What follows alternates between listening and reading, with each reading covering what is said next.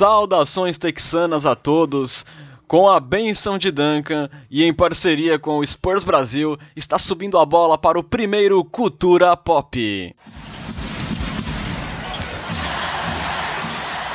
O projeto consiste em um novo podcast totalmente dedicado ao San Antonio Spurs, pentacampeão da NBA, dono da sequência mais longa de participações consecutivas em playoffs, sinônimo de consistência, lealdade, vitória, principalmente, e casa de várias lendas. A gente pode ficar aqui a tarde inteira citando e contando histórias sobre elas, e especialmente do nosso mestre Greg Popovic, que acabou servindo de inspiração para o nome desse podcast, que a gente vai falar mais sobre ele um pouquinho mais à frente. Lembrando que o Cultura Pop é uma parceria com o site Sports Brasil, pioneiro em notícias em português aqui no Brasil. Ele começou lá em 2008. Desde então é a sua principal fonte de notícias em português do San Antonio Spurs. Então, estamos aqui nessa parceria muito bacana com o site Spurs Brasil. É, você pode seguir o Cultura Pop nas redes sociais, você vai seguindo, vai acompanhando e vai ficando por dentro da nossa programação e também de informações sobre os Spurs que a gente coloca lá eventualmente, curiosidades, estamos sempre alimentando lá. Você pode seguir a gente no Twitter, no Instagram e no Facebook. É, Para facilitar, arroba é igual em todas elas. É arroba cultura pop pod, pod com D mudo no final. É também o mesmo endereço na Twitch. Lá você pode seguir a gente, pode acompanhar todas as nossas gravações dos nossos episódios e ficar ligado, ativa a notificação lá. Olha, nunca pensei que eu ia falar isso ativa o sininho aí, ativa o sininho para você acompanhar quando a gente entrar ao vivo, você fica ligado, não perde nenhum detalhe do nosso novo podcast. Já falei bastante, vou me apresentar agora, né? O meu nome é Renan Bellini, para quem não me conhece, falo aqui de Santos, São Paulo, sou formado em jornalismo pela Unisanta, sou colaborador do Spurs Brasil desde 2014. É, minha história com o Spurs começou em 2004, já faz um tempinho, foi o ano que eu comecei a me interessar por basquete. É, na época, eu estava começando a acompanhar mais os jogos do Corinthians Mogi no Campeonato Paulista de Basquete. Eu era um fã de futebol, sou fã de futebol até hoje, mas na época comecei a me interessar pelo basquete, assisti os jogos lá que tinha o Fúvio, né, entre outros. E aí eu comecei a assistir NBA e me apeguei com o San Antonio Spurs muito graças ao cabeludo Manu Ginobili, que fazia mágicas, operava mágicas, estava ali no seu prime, digamos assim, e a mágica dele acabou me levando para o lado Silver Black da força, e estamos aqui até hoje com três anéis no dedo desde então. Bom, já que eu já me apresentei, agora tenho a honra de apresentar os nossos outros dois integrantes desse nosso Big Tree, que são parceiros também que eu conheço mais ou menos desde essa época. O Pongas, Bruno Pongas, meu querido companheiro, ele foi um dos fundadores da, da comunidade San Antonio Spurs Brasil Notícias, lá no Orkut. E isso faz muito tempo, mas foi lá que a gente, que muita gente se conheceu, começou a se conhecer falando de NBA. O Pongas, que é jornalista formado pela Mackenzie, já cobriu o Mundial de Basquete, hoje ele migrou para o marketing, é, faz um trabalho legal lá na Nuvem Shop, e ele também está no Spurs Brasil desde o seu início, lá em 2008. É, ele começou o projeto, depois ele deu uma saída, iniciou o destino de Riverwalk, que muita gente conhece também, que foi um blog muito bacana falando do Spurs, e agora ele está com a gente no nosso Cultura Pop. Seja muito bem-vindo, Bruno Pongas.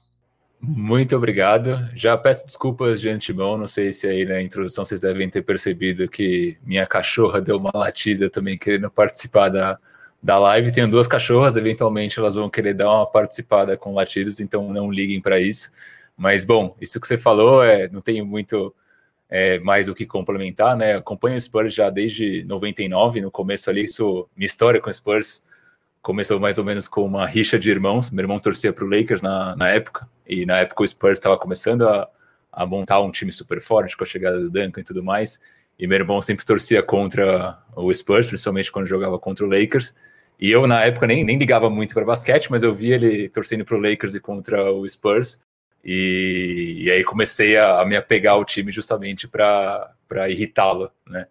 E desde então, no começo ele surgiu só com uma, uma simpatia, mas aos poucos foi se tornando aí uma, uma paixão e desde aí depois na época, na, na década de 2000, com Parker, Ginobili, Duncan, todos os títulos que a gente ganhou, aí virou uma história mais mais de fã mesmo, né? Mais de fanatismo, e a gente está aí acompanhando até hoje. Já vivemos o, uma época boa, a época dourada do Spurs, e agora a gente está aqui no, no momento de vacas magras, mas somos torcedores na alegria e também na tristeza, não é mesmo?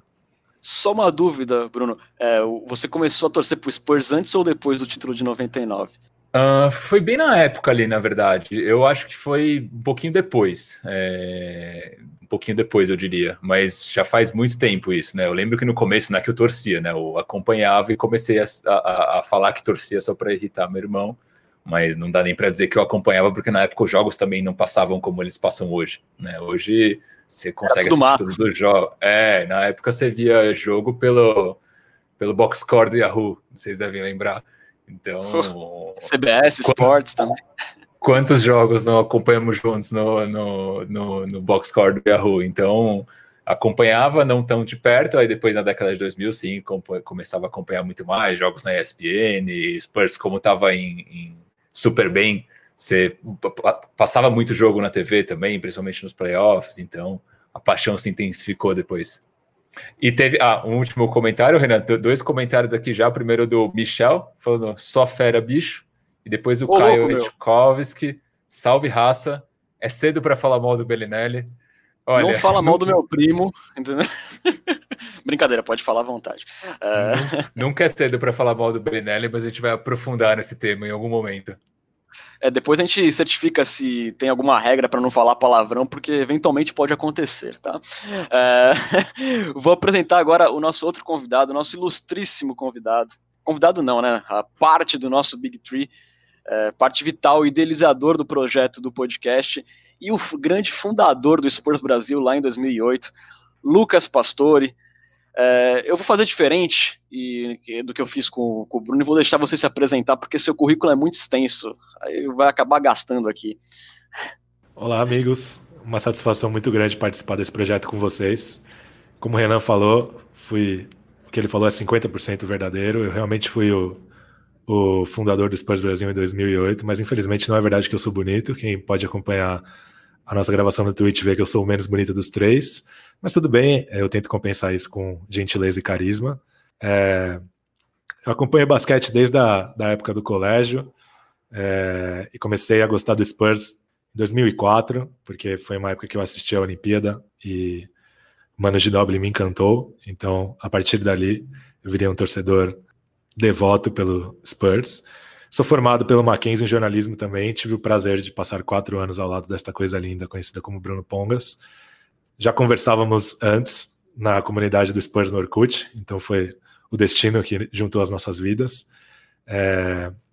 Depois eu trabalhei no Diário Lance, onde eu fui colunista de basquete e cobri a Olimpíada do Rio em 2016, focado no basquete, principalmente masculino, mas também fazendo a fase final do feminino. E hoje sou editor assistente do All Sport e colunista de basquete também, desde as últimas semanas ali. É, comecei uma coluna chamada 22, junto com o Giancarlo Giampietro, então é isso. E agora estou animado para ter esse projeto para falar sobre o Spurs, nossa franquia querida, com esses dois amigos de longa data. Tá certo. É, essa coluna 22, aliás, super recomendo a todo mundo que acompanha a coluna do, do Lucas Pastore. A gente que é mais íntimo tem, chama ele de Lucas Pesca, porque é um apelido que eu confesso que não sei de onde veio. Você pode explicar se você quiser, Lucas. Posso explicar, sim. É um apelido de infância, porque no colégio, quando eu era pequeno, eu usava aqueles chapéus tipo do Teves. Não sei porquê, não saberia dizer porquê, não recomendo. Mas aí era chapéu de pescador e foi ficando pesca. Aí virou, pegou. O chapéu do Teves meio polêmico, né? Mas. é, na verdade eu usei antes do Teves, né? Então o Teves que usava o chapéu do pesca, deixando bem claro aqui. Justo. Eu, eu, eu, se eu fosse o Tevez, eu também ia querer copiar o Lucas Pastore, porque é o carisma em pessoas esse ser humano que o jornalista esportivo mais carismático do país, eu falo isso com tranquilidade. É, antes da gente explicar o nome do podcast e a razão dele, é, eu tenho que falar mais uma coisa sobre essa comunidade no Orkut, né?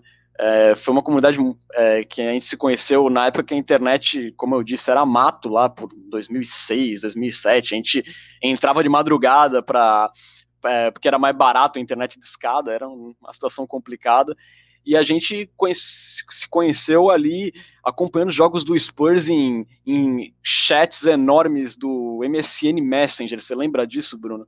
O botecão do Spurs Brasil começou lá no Orkut, começou no MSN, e a gente acompanhava o Spurs, muito da nossa paixão pelo Spurs, é, acredito que eu posso falar pelos três, começou com a gente acompanhando box score, é, é, play by play em CBS Sports e Yahoo Sports, porque não tinha streaming naquela época, é, ou a nossa internet não rodava também, né? Então, teve grandes momentos do Spurs que a gente acompanhou ali no, no real time. Eu lembro de um jogo 7 em New Orleans, contra o, o, Hornets do Chris Paul. Eu acompanhei o jogo inteiro por box score, aquilo ali foi um, foi um sofrimento, cara. Mas foi assim que a gente foi crescendo, foi crescendo nossa paixão pelo Spurs e estamos aqui até hoje. Hoje é muito mais fácil acompanhar, graças a Deus, né? E vamos seguindo, é, falando agora sobre o projeto do podcast, né? É, o podcast, o Pesca, que foi o responsável pelo nome do Cultura Pop, ele já vai explicar pra gente. A princípio, ele surge para falar sobre o presente do Spurs, projetar o futuro, fazer análises, dar palpites, mas é óbvio que ele nasce é, banhado em nostalgia, até porque nós também já, tamo, já estamos próximos dos 30, é, então a gente já está meio nostálgico mesmo e com a fase de vacas magras do Spurs, é, esses sintomas tendem a ficar mais aguçados, né? E então nada mais justo que nosso primeiro episódio é, falar especificamente sobre a cultura pop, sobre a trajetória deste gênio do esporte que é o Greg Popovich.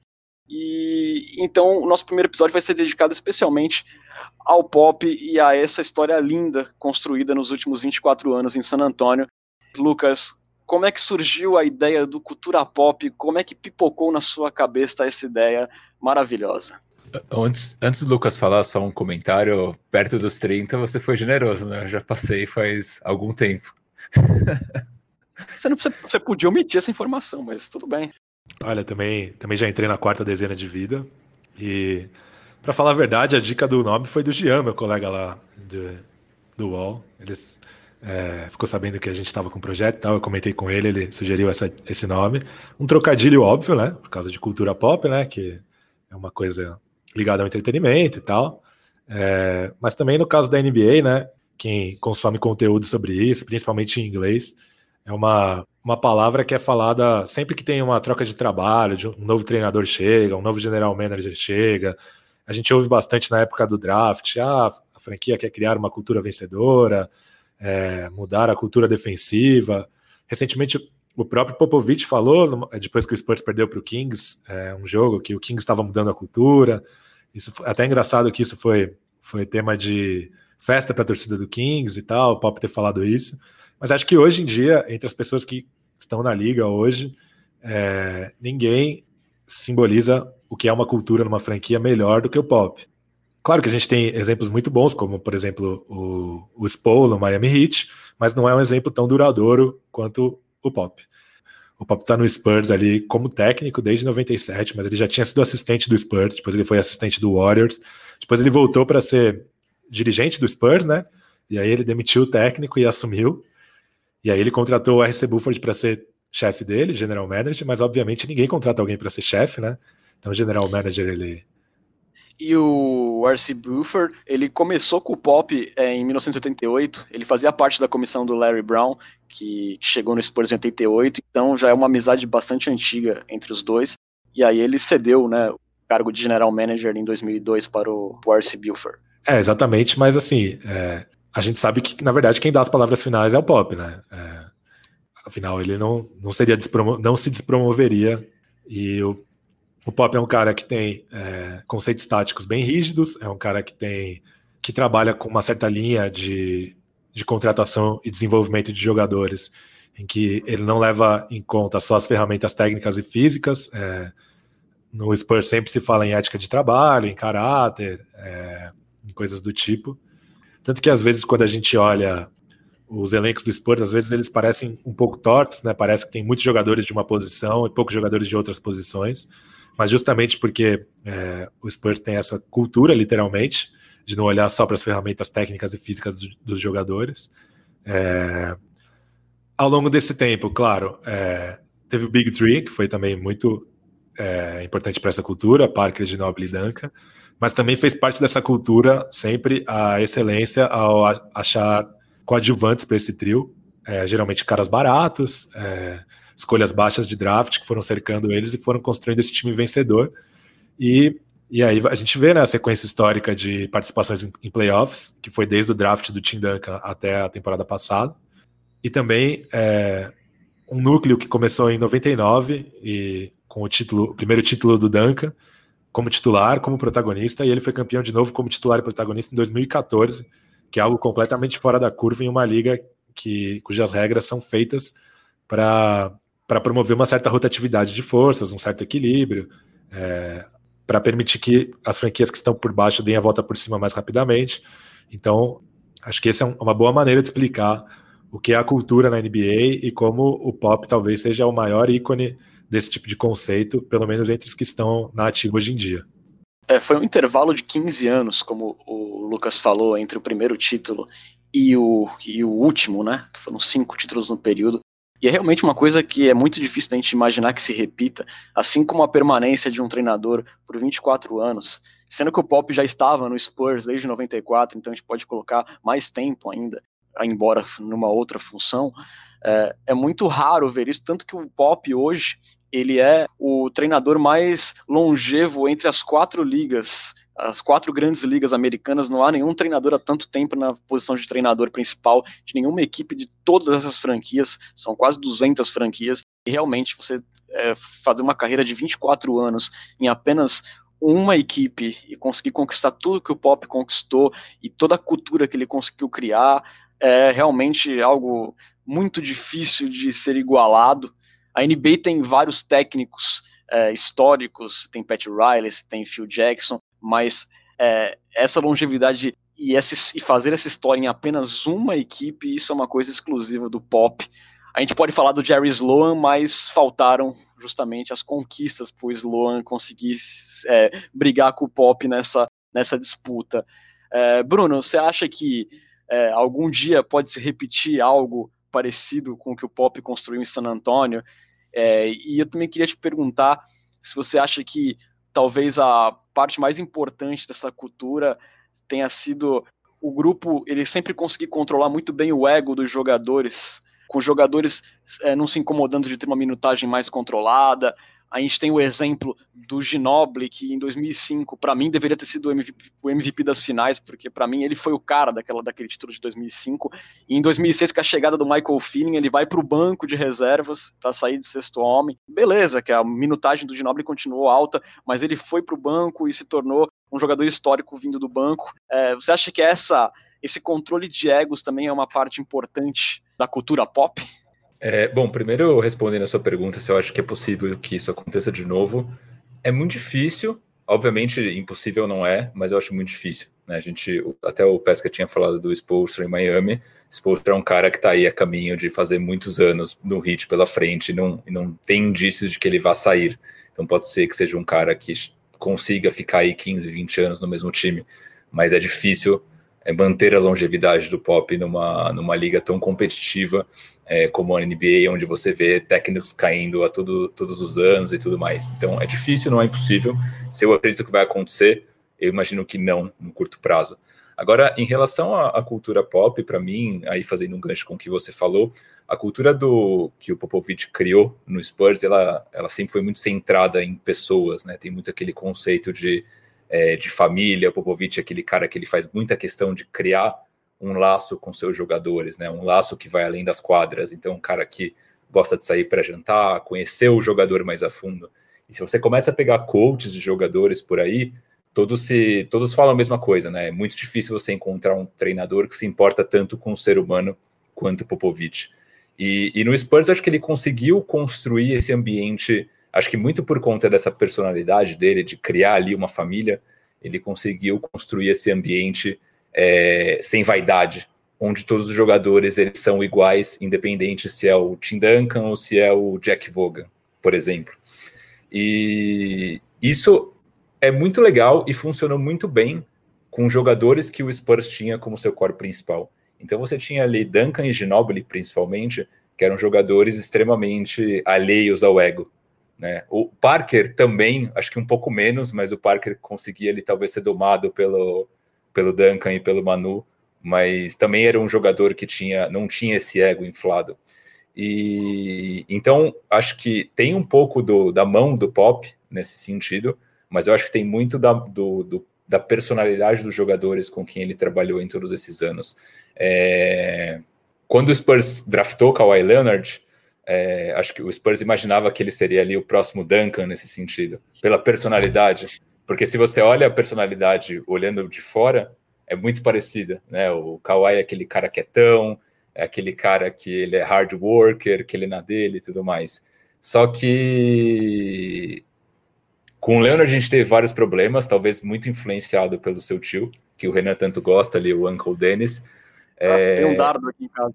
Então, eu, às vezes eu me pergunto se a cultura funcionou pela mão do Popovich, mixado com a, a personalidade dos jogadores, que deram um match perfeito, e eu me pergunto quanto isso pode continuar funcionando se a gente não encontra próximos Duncans, ou próximos Manus, ou próximos Parkers. Só para finalizar, é óbvio que não tem como falar que deu errado, deu super certo, foram aí cinco títulos, é o único time na história com mais de 20 temporadas seguidas com mais vitórias do que derrotas na, na NBA e mais de 70% de aproveitamento em vitórias, é uma das franquias mais vitoriosas da história. Então, obviamente, foi a cultura pop deu certo. A única questão que eu coloco aí para vocês, até para a gente discutir, é se é algo que é sustentável numa NBA, onde as estrelas cada vez mais são talvez individualistas, se importam com elas mesmas e assim por diante. Olha, é, é interessante pensar isso também. É, acho que acho que a ida do LeBron para o Heat, ela, ela é um, um, um marco na NBA em termos de empoderamento de jogador, né? É, quem assistiu Last Dance, a série do, do Michael Jordan no Netflix, viu ele falando com todas as letras que se aposentou a contragosto porque perdeu uma queda de braço contra um general manager que era criticado pela imprensa e pela torcida da franquia. Hoje em dia isso é completamente impensável. A gente vê, é, para não parecer uma coisa clubista, para não citar o que o Kawhi Leonard fez com o Spurs, a gente viu o Paul George fazendo isso com outras duas estruturas super estabelecidas, como Pacers e Thunder. E numa delas com uma ajuda providencial de quem? Kawhi Leonard. Exatamente. E, e talvez o Spurs, quando aconteceu aquilo com o Kawhi Leonard, talvez fosse a cultura mais estabelecida da NBA e aquilo abalou completamente as estruturas. O Spurs tinha vários contratos ruins feitos para que jogadores fossem coadjuvantes deles, né? É, no ano seguinte pareceu, todos esses contratos pareceram um desastre, mas na, na temporada anterior, esses caras, como coadjuvante, estavam ganhando do Warriors em Golden State, ajudando ele, ele era o principal cara dessa, desse time. Mas assim, é uma pergunta bem interessante, assim, se é possível ter esse tipo de, de cultura em uma era em que os jogadores estão estão mais empoderados do que em qualquer outra era da história da NBA. Basta ver o, o histórico boicote que rolou na bolha é, com os jogadores do Milwaukee Bucks, com o George Hill na linha de frente, sendo pioneiros e depois ganhando a simpatia de todo o resto da liga. Honestamente, tenho dúvidas se o Spurs draftou o Kawhi Leonard para ser esse cara. É, eu acho que ele foi um caso de ultra sucesso no desenvolvimento. É, não acho que o Spurs imaginava que estaria draftando ali uma nova estrela. E não acho que ninguém da NBA imaginava. O Kawhi Leonard chegou como um ala pivô. Ele nem é nem jogador de perímetro, ele era na universidade. Ele não, ele tinha um aproveitamento de arremessos de três pontos desaconselhável, né? É, para quem acompanha draft, gosta, mais ou menos como o Isaac Okoro está chegando para esse draft, assim, é, tem o arremesso como uma das suas bandeiras vermelhas. E quando ele foi MVP das finais do San Antonio, ele não foi porque ele era o comandante de ataque do time, muito pelo contrário, ele foi por causa da importância que ele tinha marcando o LeBron. E aí, a partir daí, ele decolou.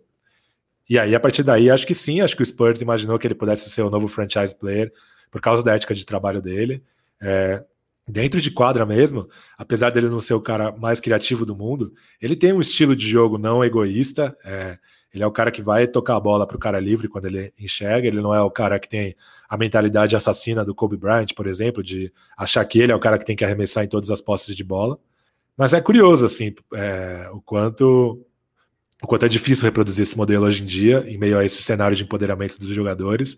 É, hoje as estrelas do Spurs, o DeRozan e o Aldridge, já tiveram episódios, né? O Aldridge pedindo para ser trocado em, em Portland, o DeRozan reagindo super mal à troca do Kawhi Leonard. Episódios que o Ginobili, o Parker e o Duncan não tiveram nessa, nessa era vencedora do Spurs. Então, realmente, eu acho muito difícil reproduzir esse modelo nessa era de jogadores cada vez mais empoderados e mais ditando as regras da liga. Ô, Pesca, só um comentário sobre isso também. Eu não acho que o Spurs draftou o Leonard achando que seria o próximo Duncan, mas eu acho que historicamente o Spurs tem ido no draft atrás de jogadores, né, de prospectos, que eles tenham mais um low profile, né, que é aquele cara mais na dele, não são caras, por exemplo, você não vê o Spurs draftando, por exemplo, um, uns irmãos Brothers, é, Brothers não, irmãos Morris, que são caras que têm o histórico já desde do college de, de terem problemas e tudo mais. Então, acho que quando o Spurs hoje, até hoje, né, vai para o draft, ele vai no histórico de jogadores que tem ali um perfil mais abaixo do radar de personalidade, falando, né? E até pela cultura também do, do pop de é, demorar para utilizar esses jogadores novatos. O Spurs normalmente sempre teve muita calma com os novatos, então isso permitia essa falta de pressa é, em conseguir desenvolver os atletas, permitia você pegar um cara que ainda não tinha estourado, mas que você observava um potencial de evolução. Certamente isso foi visto no, no Leonard, senão não teriam trocado o George Hill. Eu lembro que foi bastante complicado para nós torcedores, porque a gente tinha um carinho especial pelo George Hill, era um cara que estava evoluindo. Eu até esperava, nessa altura da carreira, que ele estaria em outro patamar, confesso para vocês mas ele acabou estacionando na, na, naquele nível dele mesmo. É, e o Leonard, acho que quando foi trazido é, para San Antonio, eu, eu não sei se o Spurs imaginava que ia conseguir pelo menos um Bruce Bowen melhorado. Eu lembro que eu conversava muito com, com o Vitor Moraes, que também foi colaborador do Spurs Brasil, meu grande amigo, é, e a gente tinha, a gente comparava no início da carreira o Kawhi Leonard, não, ele marca direitinho, pode ser que que chegue no nível do Bruce Bowen tal. É, era essa a nossa, a nossa expectativa no começo com o Kawhi. É, é, era tijolo atrás de tijolo nos jogos, ele não tinha um aproveitamento bom de arremesso. E, e o Spurs foi desenvolvendo e com uma grande parcela do, do Tip England, que fez um trabalho excepcional com, com o Leonard e também com outros jogadores, consertou mecânica de lance livre do Thiago Splitter, só para dar um exemplo. É, eu lembro de um texto, Lucas, que, que eu trouxe do, do Express News uh, lá, lá atrás, no, no, início da carreira do Leonard, é, que estavam colocando ele para assistir filmes do Michael Jordan e de outros jogadores é, para desenvolver técnicas ofensivas. Eu, eu não, eu não tô lembrado se isso foi depois das finais de 2014, mas foi quando o Spurs percebeu que tinha ali um cara que podia ser um assassino ofensivamente, que podia ser uma grande arma e ser o cara que concentraria as ações de ataque do Spurs, né? E, e aí o Spurs conseguiu, teve sucesso, só que infelizmente aconteceu é, toda a situação que, que desencadeou na saída dele, e é algo bastante complicado é, da gente explicar até hoje. Eu também fiquei, eu lembro de no draft em que o Spurs trocou o George Hill, eu trabalhava com Fórmula 1 na época e era um fim de semana com corrida de madrugada. Então a, os treinos livres seriam na madrugada de quinta para sexta-feira. Então eu estava dormindo. E aí cheguei lá na redação, liguei, e aí desesperado para ver quem o Spurs tinha draftado. E aí quando o Spurs trocou o George Hill, eu fiquei com o coração completamente partido. Assim, falei, não, não é possível, cara. E aí eu lembro que no começo, é, a, a, base de fãs do Spurs aqui no Brasil tinha super bode do Corey Joseph, lembra? Porque ele também foi selecionado naquele draft. E aí ele pegou os minutos do George Hill, né? Por ser um cara da posição. E no começo, ele jogava super mal, cara. Parecia que ele não ia. Parecia que quando ele recebia uma marcação mais pressão, quando ele estava driblando, parecia que ele ia pedir arrego e sair chorando da quadra. Assim, era realmente é, desesperador, assim. Mas ele talvez seja o maior exemplo de como é, a cultura pop trata os novatos, né? Porque realmente o Spurs é super cauteloso no, na utilização de novatos na primeira temporada. É, o próprio Thiago Splitter chegou em San Antonio como MVP das finais do Campeonato Espanhol, que talvez seja, os, provavelmente é o segundo campeonato de, melhor campeonato de clubes do mundo, e passou a primeira temporada como quinta opção para o Garrafão, né? Na época o Spurs tinha Duncan, McDyess, Bonner e Blair, se não me engano. É, foi, foi o ano daquela derrota traumática para pro, pro Grizzlies, é, com o Zach Randolph e o, e o Mark Gasol castigando o nosso garrafão e o Thiago Splitter enterrado no banco. Para desespero dos comentaristas brasileiros. Total. E, Ma Mas... e Matt Bonner para alegria de Lucas Pastore. Meu Deus. E mas isso também mostra, né, como é, assim, quando se fala que o Spurs drafta muito bem, eu acho que se subestima o quanto o Spurs é bom desenvolvendo seus jogadores.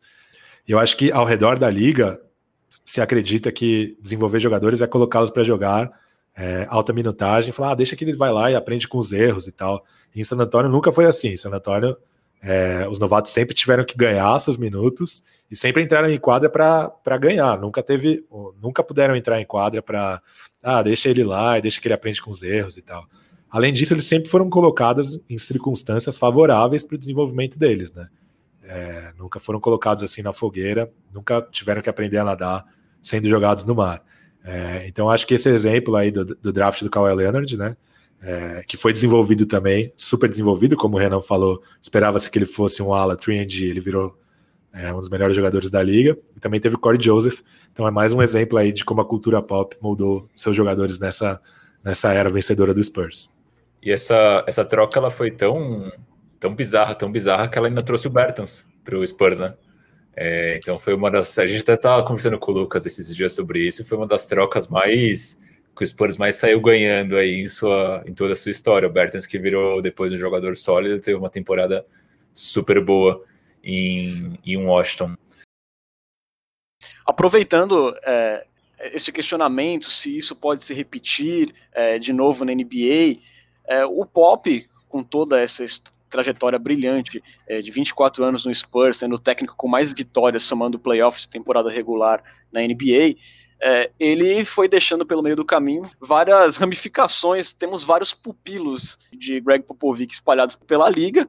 Os mais importantes seria o, o, o coach Bud, né, o Mike Budenhauser, que já foi eleito duas vezes técnico do ano, embora passe por um momento complicado depois da eliminação do, do Bucks, certamente ele será muito questionado mas temos temos o, o James Borrego em Charlotte, é, temos o, o, Brett Brown, treinou os Sixers por sete anos, também foi demitido, passa por muito complicado. A gente pode citar o, o Imi Udoka, é, que também é assistente lá é, em Filadélfia, foi até cotado por, é sempre cotado por alguns times para assumir é, como, como técnico principal. É, e o próprio o general manager do, do Brooklyn Nets, né, o Sean Marks, que foi isso, isso, me fugia, me fugia o nome dele, que foi jogador do Spurs, foi campeão com o Spurs em 2005, foi assistente do Spurs entre, entre 2013 e 2016, inclusive estava tentando, é, sinalizou que poderia tentar contratar o Pop, levar o Pop para Brooklyn na próxima temporada. Vocês acham que esses nomes é, de, de treinadores que foram assistentes do Pop, a gente pode citar também jogadores como Monty Williams, que faz um vai fazendo um trabalho bom em, em Phoenix depois desse, dessa série invicta na bolha. Você acha que esses treinadores podem levar esse estilo do pop para frente, essa cultura vencedora dele, de conseguir é, lidar com vaidade dos jogadores que cada vez mais são donos da liga, né? Como o Lucas disse. Acho que assim, é, a maioria desses profissionais não trabalhou só com o pop, né, na carreira. É, gente pode até falar do Steve Kerr também, né? Trabalhou com. Foi jogador sim, do, sim. do, do Spurs. É, e acho que, assim, é, cada, cada pessoa aprende um pouco com as pessoas com que ela trabalha. Então, é, nem todas as pessoas são influenciadas única e exclusivamente pelo pop, obviamente. É, todas, cada uma tem a sua própria árvore, suas ramificações. Mas com certeza tem, tem muita coisa. Eu imagino que tem muita coisa que as pessoas levam de Popovich, principalmente nesse lado do gerenciamento do elenco e no desenvolvimento de jogadores. É engraçado porque, assim, uma das, uma das maiores críticas, das poucas maiores críticas que, que se faz ao Pop, e eu acho até uma crítica justa, é o quanto ele demora para fazer ajustes em playoffs, né? É, então, as campanhas vitoriosas do Spurs em playoffs geralmente foram em séries em que o Spurs consegue despachar rapidamente seu adversário é, e o Spurs costuma ter dificuldades em séries mais longas, justamente porque o Pop demora um pouco para fazer ajustes. É, e nesse ano, o, o Bud foi super criticado por isso, né?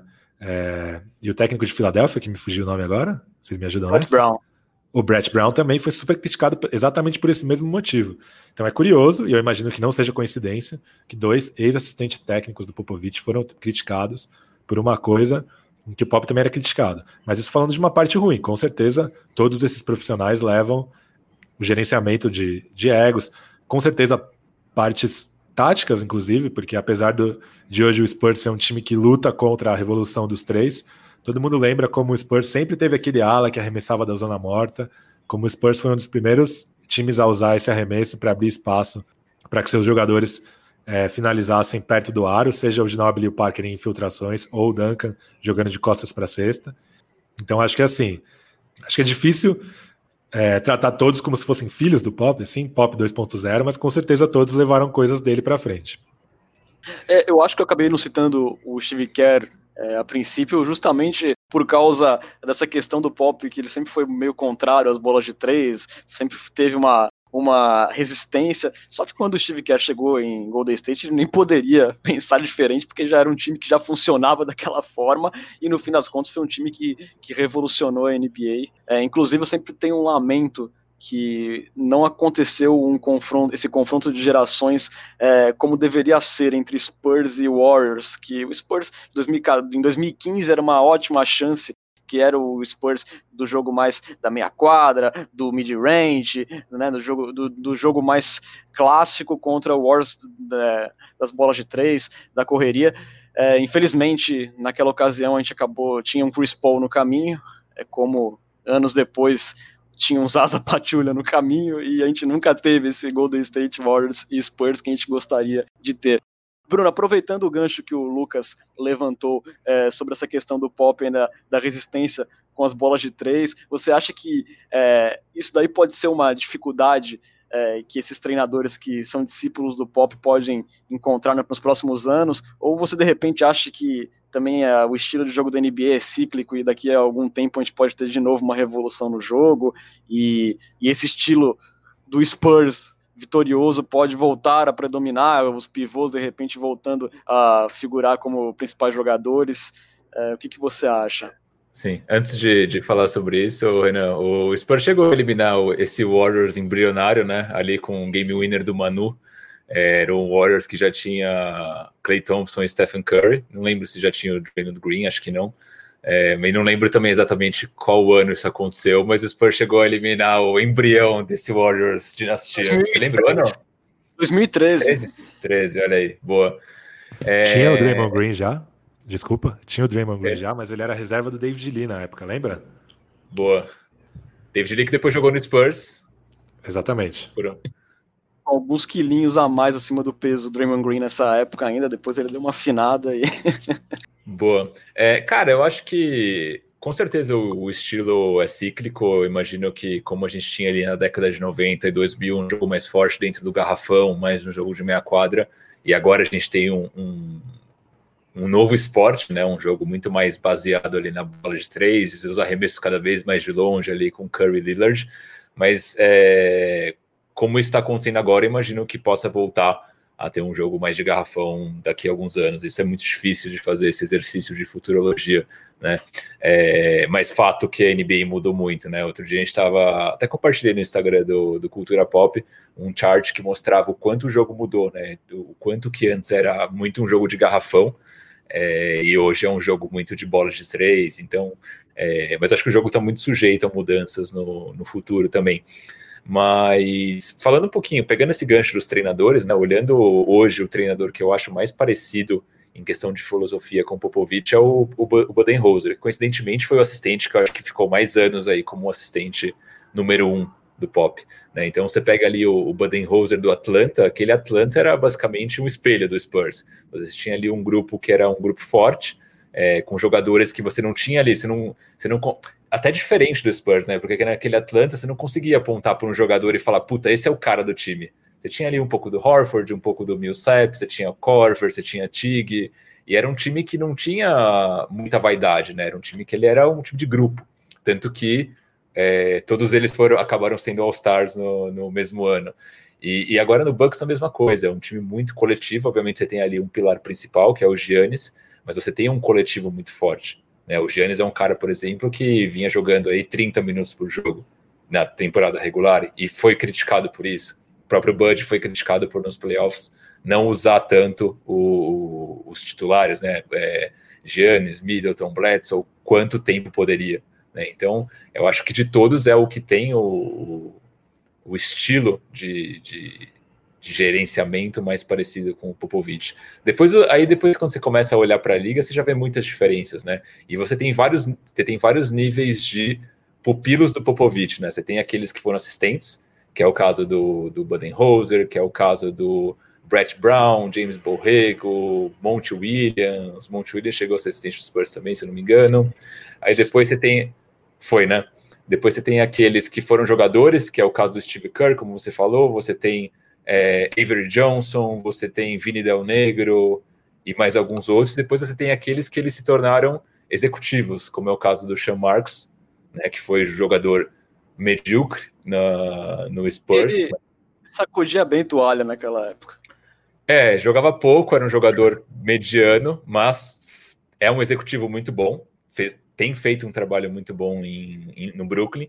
E você tem outros, né? Você tem ali o Scott Layden, que hoje é general manager do Timberwolves. Você tem o Dennis Lindsay, general manager do é, Utah Jazz. Você tem o Kevin Pritchard, que ele é presidente de Basketball Operations do, do Pacers vários outros jogadores que participaram ali de, de algum momento dessa cultura pop e hoje em várias instâncias, né, jogador, é, assistente, estagiário e hoje estão aí em outras franquias. Acho que isso também é muito legal, né? Você ter sucesso não só como treinadores que absorveram a cultura do pop, mas também em outras posições.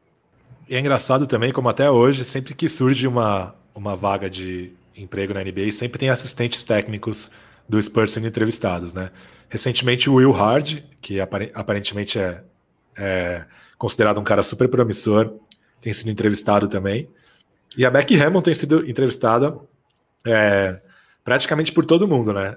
É, sempre que é, a gente já a, eu vejo as mulheres que cobrem NBA, né? O pessoal do NBA das Minas, ou a Roberta Rodrigues, é, que também foi nossa colaboradora lá no Super Brasil, trabalhou com a gente, tem um nível de conhecimento assustador sobre basquete feminino e é a maior bequista do planeta Terra. É, sempre vendo, vejo elas com uma, uma, certa pulga atrás da orelha, né? Às vezes parece que as franquias só entrevistam a Beck para pagarem de diversas, de, de desconstruídas, mas é, a gente sempre desconfia se tem alguém realmente disposto a dar uma chance para ela, até mesmo o Spurs, né? Porque no jogo desse ano que, em que o Pop foi suspenso, quem assumiu o controle do time foi o Duncan. Isso posto, eu sigo o Steve Jones Jr. no Twitter, ele é um cara que foi ex-assistente técnico do, do Brooklyn Nets, e ele faz umas análises é, de desempenho super legal, com dados, com vídeos no Twitter. E recentemente o Indiana Pacers é, saiu uma lista super grande de técnicos que o Indiana Pacers pretende entrevistar, entre eles a Beck. A Beck.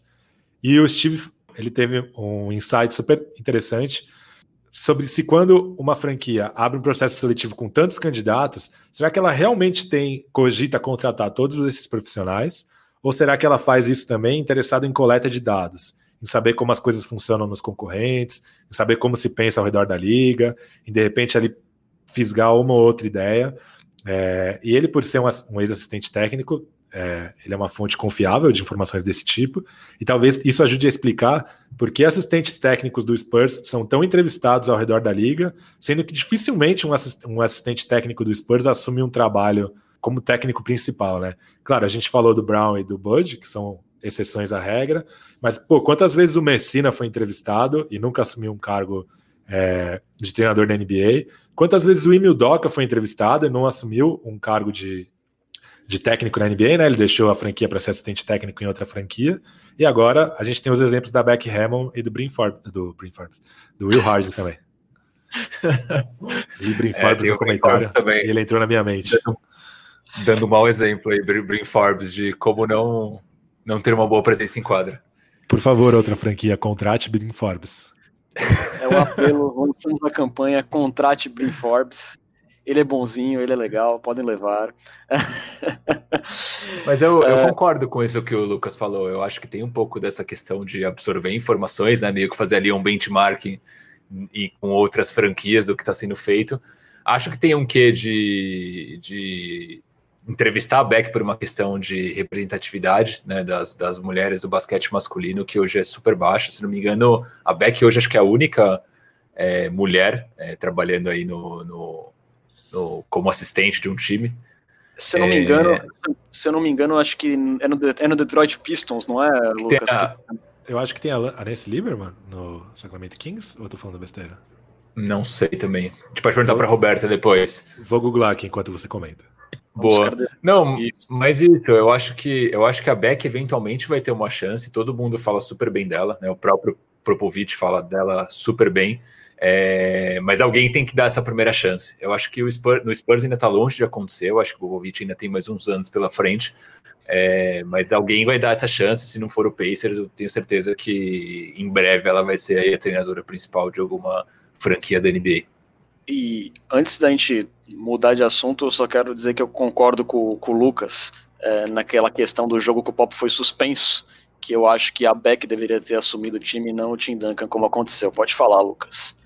A Nancy Lieberman trabalhou como assistente do Kings entre 2015 e 2018. Hoje ela trabalha nas transmissões do Pelicans. Tinha esquecido disso.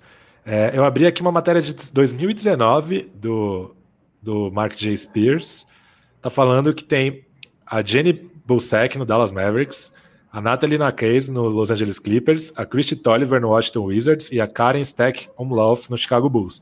Mas é, todas essas trabalhando em comissões técnicas, a gente não sabe, eu, eu pelo menos não sei, quantas têm um papel né, é, de destaque, de ser aqueles três assistentes que ficam atrás do treinador principal nos jogos. Então, é, não sei dizer. Não sei dizer se alguma tem um papel tão proeminente como quanto o da Beck. Sim, eu não me lembro de ter visto no banco assim, porque a Beck tá sempre ali do lado do pop e tudo mais, mas pode ser que eu esteja enganado. É, eu acredito que o Spurs tenha sido pioneiro mesmo, né? O Spurs foi pioneiro é, em colocar uma mulher na comissão técnica ali. Ela começou antes é, naquela fileira de trás, né? Que, que, de assistentes, e hoje ela é, é, pelo menos em tese, a primeira assistente depois do Pop. Ficou aquela questão meio complicada no dia da punição que o Pop foi ejetado, que o Duncan parecia tava, que estava comandando o time ao invés da Beck, foi uma questão meio estranha que aconteceu ali, mas a Beck, teoricamente, ela é a primeira assistente, é, seria quem assumiria o bastão se o Pop fosse, é, fosse ejetado da partida, né? Lucas, é, uma última questão antes da gente passar é, para outro assunto, qual você acha que é a característica que tem mais o dedo do Pop na NBA atual? É difícil pensar, mas eu diria é, eu diria que os é, protagonistas estrangeiros em várias franquias, assim, né? A gente tem o Giannis Antetokounmpo, Nicola Jokic, Ben Simmons. Eu acho que o Pop foi um cara que é, abriu as portas de mercados pouco convencionais, né? Claro que já existiam jogadores europeus migrando para a Europa em, em, quantidades consideráveis antes dele, né? Inclusive é, estrelas como Drazen Petrovic, mas acho que a porta já estava aberta mas o Popovich escancarou, até por uma questão de, uma, de estratégica, né? Por, por, por ser uma cidade de mercado pequeno e tal. É, então acho que eu diria que esse é o principal legado dele para o resto da NBA, né? Excluindo o Spurs. Acho que esse é o, é o grande legado dele. É, eu até gostaria de dizer que aquele time de 2014 é uma coisa sensacional nesse sentido, porque é, em alguns momentos você tinha um americano em quadra, dois americanos em quadra, porque você tinha franceses, brasileiros, eh, italianos, inclusive rolou, é, rolava, rolou uma noite internacional que, que o Spurs promoveu até em cima de ter um time com tantos jogadores estrangeiros, e a foto minha do Pesca e dos nossos amigos do Spurs Brasil apareceu no telão do AT&T Center naquela oportunidade, foi um momento glorioso. aquele, a segunda unidade daquele time era Perry Mills, Mano Ginobili, Marco Bellinelli, Boris Diaw e Thiago Splitter. Não tinha nenhum americano. Aquele time foi realmente. Eu, eu que vi o auge do Spurs, mas é que eu vi o auge do Big Three, mas aquele time de 2014 é, ainda é meu favorito porque era uma coisa linda de se ver. Gente. Renan, tem aqui, só para só a gente fechar essa, essa thread, tem aqui um comentário do Bruno Alves que ele fala que naquele jogo que o Duncan assumiu, ele falou que ele leu em algum lugar que o Duncan havia feito o scout report daquele jogo e por isso que ele assumiu naquele momento. Inclusive, um abraço aí para o Bruno, também aí nosso acompanha a gente há muito tempo, e um abraço também para o Yuri Coronese, parabeniza aí pela iniciativa, vida longa ao podcast. Valeu, Yuri. Diga, Lucas.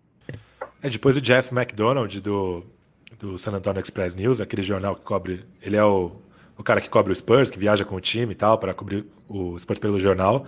Ele desmentiu essa informação, mas também não tinha sido a Beck que tinha feito o Scouting Report, tinha sido o Will Hard. É, mas enfim, é, eu adoraria que tivesse sido a Beck. Ela é a assistente mais longeva. É, eu acho que seria uma questão de justiça se ela tivesse sido a treinadora naquela noite. Mas também precisa ver se ela queria, né? Sei lá. Era um momento que o, que o Spurs tava, vinha de várias derrotas seguidas, uma, um momento de baixa, um, um momento de um vale, né? Em comparação com o resto da liga histórico. É, eu acho que como ela está perseguindo empregos em outras franquias até, talvez ela não quisesse também pegar uma bucha daquele tamanho. É, talvez a escolha do Duncan tenha sido mesmo para ser um escudo e tal. É, mas sei lá, eu gostaria que tivesse sido a Beck, a Beck olhando de fora sem saber como essa decisão foi tomada. É, até para não se estender muito no assunto, mas é, o Pop deu uma entrevista até meio infeliz, eu lembro, é, após o jogo, que alguém perguntou: Poxa, mas seria o momento de fazer história com uma mulher assumindo o time da NBA pela primeira vez, mesmo que de forma interina durante um pedaço de um jogo, ele falou que não estava preocupado em fazer história. Eu achei que não foi uma das melhores entrevistas do Popovic, mas é, essa, essa fala dele já, já deixou meio em dúvida se a, se a história do Duncan ter feito o Scout teria sido verdade mesmo, né? Continuando é, contando e fa oh, desculpa, pode falar, pode falar, Bruno. Não, só queria fazer um último comentário que o Lucas comentou que o Jeff McDonald é o cara que ele acompanha as viagens do Spurs e cobre o Spurs em todos os estados aí quando é, acontecem as viagens para os jogos. Uma coisa que eu estava lendo aqui antes de da gente entrar no ar é, num artigo que falava justamente sobre a cultura do, do Popovich, como ela se disseminou na NBA, é que o Pop foi o primeiro treinador a permitir que as famílias elas estivessem presentes nos voos dos times, né? Então, entre as viagens, permitir que familiares estivessem nos mesmos voos dos jogadores. Isso também conta um pouco sobre essa questão é, da família Popovich, né? Essa questão de é, aprofundar um laço com os jogadores, de manter os jogadores mais próximos, se sentirem em casa. Então, acho que é, nessas pequenas atitudes você vê um pouco como Popovich ele se importa muito em criar um laço com os jogadores e fazer com que o Spurs seja como se fosse uma segunda casa para eles. Com certeza, com certeza.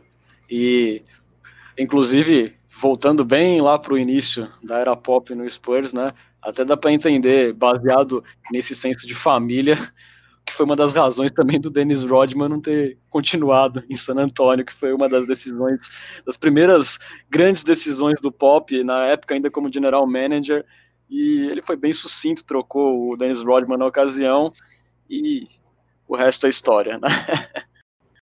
é, continuando contando a história do Pop, a gente passa para uma outra, uma outra, um outro caminho do Pop, uma outra história do Pop, que é na seleção americana que acaba sendo é, talvez a última coisa que falte na carreira gloriosa do Popovic, porque digamos que ele tem um certo azar, eu diria, mas ele não deu muita sorte na seleção americana, tanto como técnico principal, quanto como assistente. É, vale lembrar que ele, ele estava é, em dois fracassos históricos é, da seleção americana. Primeiro no Mundial, no Mundial de 2002 em Indianápolis, que foi em casa, né? Foi, foi nos Estados Unidos. Ele era assistente técnico do, do George Call. É, na ocasião, o time americano estava bastante desfalcado, é, como acontece várias vezes, né? Não tinha Kobe, não tinha Shaq, não tinha Duncan, não tinha Kevin Garnett na época. Porém, a equipe acabou em, apenas em sexto lugar e foi uma grande decepção. É, dois anos depois, nas Olimpíadas de Atenas, ele foi de novo assistente técnico, dessa vez do, do Larry Brown, e na ocasião a, os Estados Unidos acabou perdendo é, o ouro pela primeira vez desde que passou a jogar com jogadores da NBA nos Jogos Olímpicos. Na ocasião a derrota foi a derrota fatal foi para a Argentina de Manu Ginóbili. Eu inclusive lembro bastante é, de um abraço entre os dois após a eliminação, tipo assim, o Pop falando, né, rapaz, hoje você me lascou, né, e porque realmente o Ginobili fez chover naquela Olimpíada de Atenas, uma última curiosidade, nessa Olimpíada de Atenas também, os Estados Unidos perdeu para Porto Rico por 19 pontos, que até hoje é a maior derrota do time americano. Então o Pop, não diretamente, porque ele era assistente, ele não era treinador da equipe, mas ele passou por esses dois traumas. E aí, e até que no, em 2015 ele foi anunciado como treinador da seleção americana para assumir o ciclo é, olímpico, o próximo ciclo olímpico, né? O Coach K deixaria a seleção em 2000, após as Olimpíadas de 2016 com um currículo absurdo, né? De três ouros na bagagem.